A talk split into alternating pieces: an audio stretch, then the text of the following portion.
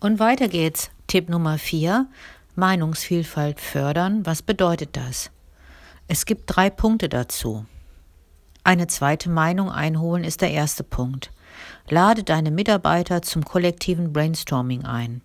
Bitte sie, ihre Meinung zu deinen Ideen oder Initiativen zu sagen und stelle sicher, dass sie keinen wichtigen Aspekt unberücksichtigt lassen. Punkt Nummer zwei. Eine offene, offene Kommunikationskultur pflegen. Vermittele deinen Mitarbeitern, dass deine Tür immer offen steht und sie Anregungen in jeder Form immer bei dir abbringen können. Sei mündlich oder auch schriftlich.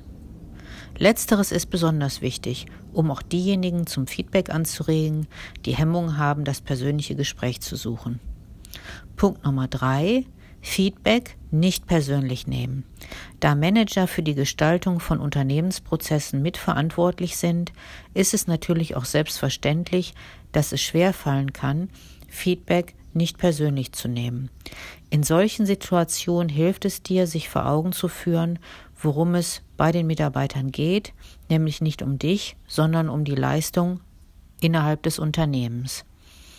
Und ein Bonustipp für die Teamleitung. Beurteile Feedback objektiv und unterbreche den Gesprächspartner nicht, auch dann nicht, wenn sie anderer Meinung sind. Falls sich ein Mitarbeiter tatsächlich einmal im Ton vergreifen sollte oder nur destruktiv sein sollte, kannst du ihn darauf ansprechen. Wichtig ist dabei aber, dass dieses Gespräch unter vier Augen stattfindet. Und jetzt kommt nochmal zuletzt ein schönes Zitat von William Brickley. Es sind nicht die Ja-Sager, die ein Unternehmen zum Erfolg führen, sondern diejenigen, die den Mut haben zu widersprechen die für ihre Überzeugung einstehen und sich an Fakten orientieren.